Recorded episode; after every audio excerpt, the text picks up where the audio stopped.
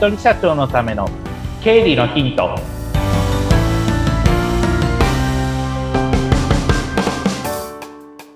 皆さんこんにちは。理財実践局株式会社の池田孝之です。こんにちは。インタビュアーの水野紅子です。本日もよろしくお願いいたします。よろしくお願いします。さあ前回振込手数料に関していろいろ気づきがありました。ありがとうございます、はい、ありがとうございます細かいですけどね、でも大事なことなんで、あえてあの深掘りして話をさせていただきました。でも本当そうですよね。あの前前回もおっしゃっていましたように、塵も積もれば山になるっていうのはそうだなっていうことをね、改めて思いました。ありがとうございます。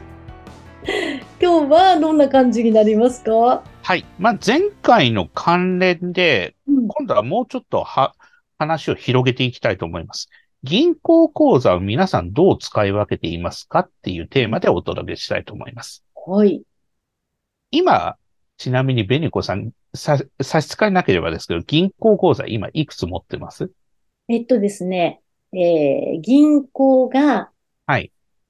一応、なんか、ほぼ使ってないのも含めると、うん。3つ。うん。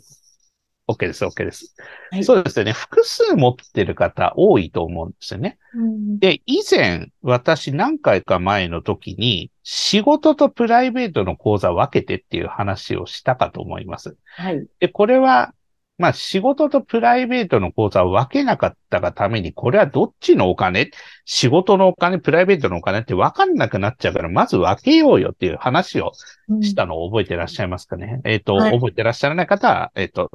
ポッドキャストの、えー、40数回目のところで話してると思うので、はい、えー、それはぜひもう一回聞いていただきたいんですけれども、今日はその中でも仕事とプライベートを分けた状態の仕事の方の講座、これをさらにちょっといろいろ分解してみるとか考えてみるっていうのをやってみたいと思います。はい。で、これはまあ、うちのお客さんによって、まあ、使い分け方っていうのはいろいろあるんですけれども、まあ、お客さんによって、1個の口座の方が管理しやすいっていう方もいれば、複数やった方が管理しやすいっていう人がいたり、まあそれはそれぞれの考え方があるので、まあその考え方にのっとってやっていただければと思うんですけど、まあ一つしか持たないっていう人の最大の理由は、管理がしやすい。うん、まあ要は例えば、売上が入ってきた。で、それでどっかに払ったっていうのを1個の口座で見れば、あ、じゃあ今現金このくらい残ってるんだなっていうのを管理しやすいっていうところは、まあ最大のメリットかなっていうふうに思います。はい、でも、めんどくさいのが、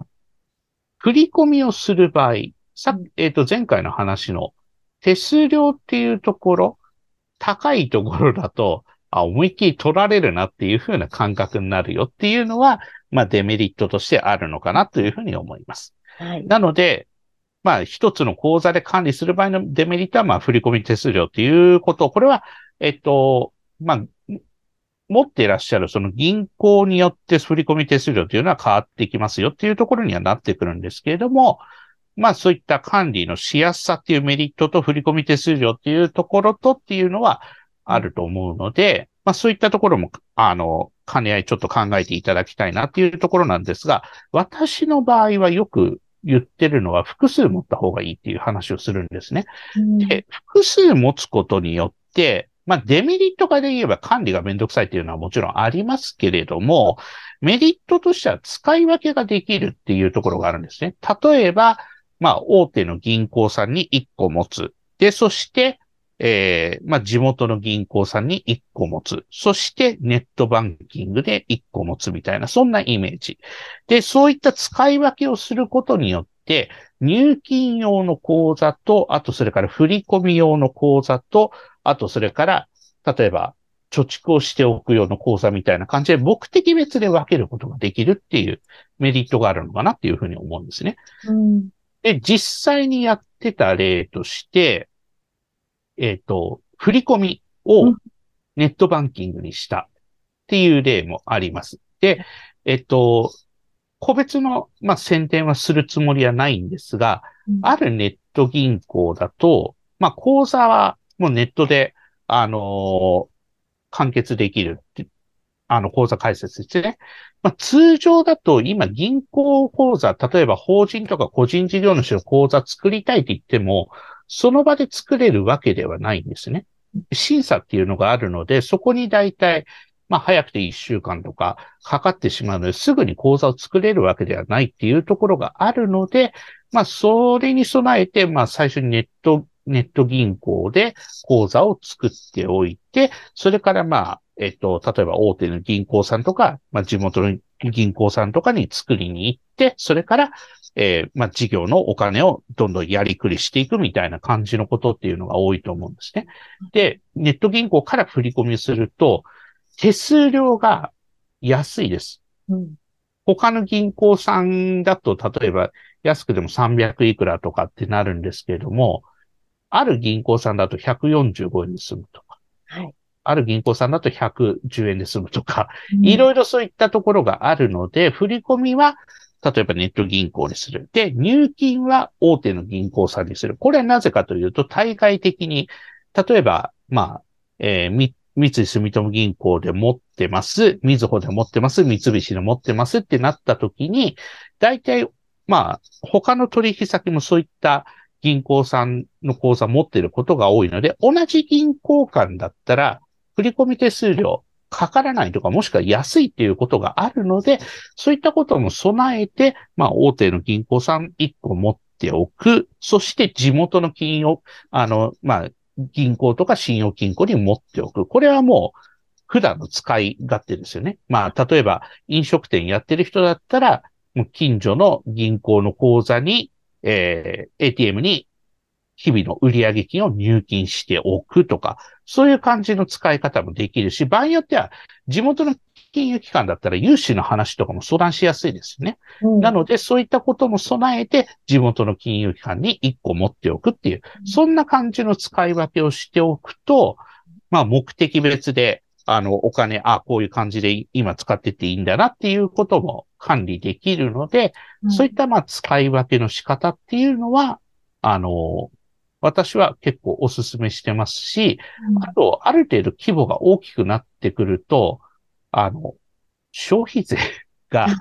やっぱりかかってくるし、利益が多くなれば中間納税っていうのも払わなければいけないので、突然税金の請求が来たら、やばい、お金がない、どうしようってなっちゃうから、それに備えても常に貯蓄しておいた方がいいですよっていうアドバイスも私は、あの、まあ、顧問の税理士の先生と一緒にすることが多いので、そうした時に備えて、その税金を支払って、支払って大丈夫用の税金用の口座を1個持っておく。そうすることによって、あじゃあちょっと消費税の中間納税払わなきゃいけないなって言って、その口座から出して払うっていうこともすぐ対応できるので、はい、そういったところを、えー、まあ、やりくりみたいな感じでやっておくと、あ、お金がないどうしようっていうことが、まあ、なくなってくるんじゃないのかなっていうふうに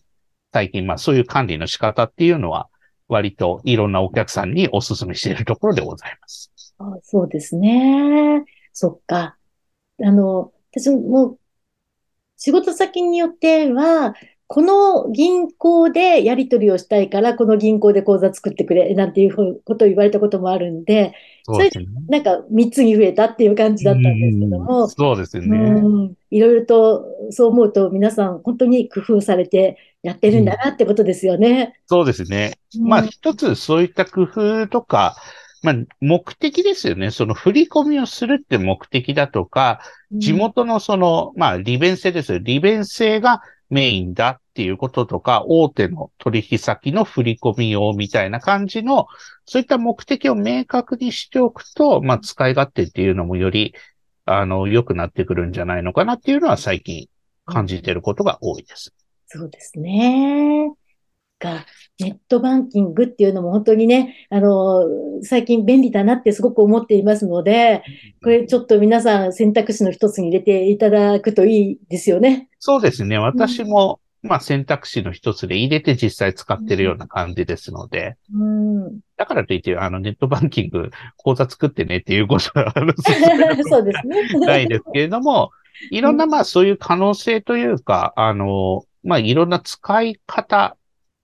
の可能性というのはありますので、そういったところはちょっと、あの、いろいろ見ていただくと面白いかなっていうふうに思います。はい。ぜひ皆さんも、あの、この機会にチェックしてみてください。池田さんにいろいろとね、またこういうお話とか、じゃあこれはどうなのって聞きたい場合に、え LINE 公式をされているんですよね。はい、そうですね。LINE 公式をリンクにあの貼っておりますので、あのぜひそちらからまあご相談、まあ、お問い合わせしていただければと思っております。はい。ぜひこちらもチェックしてみてください。今日はありがとうございました。ありがとうございました。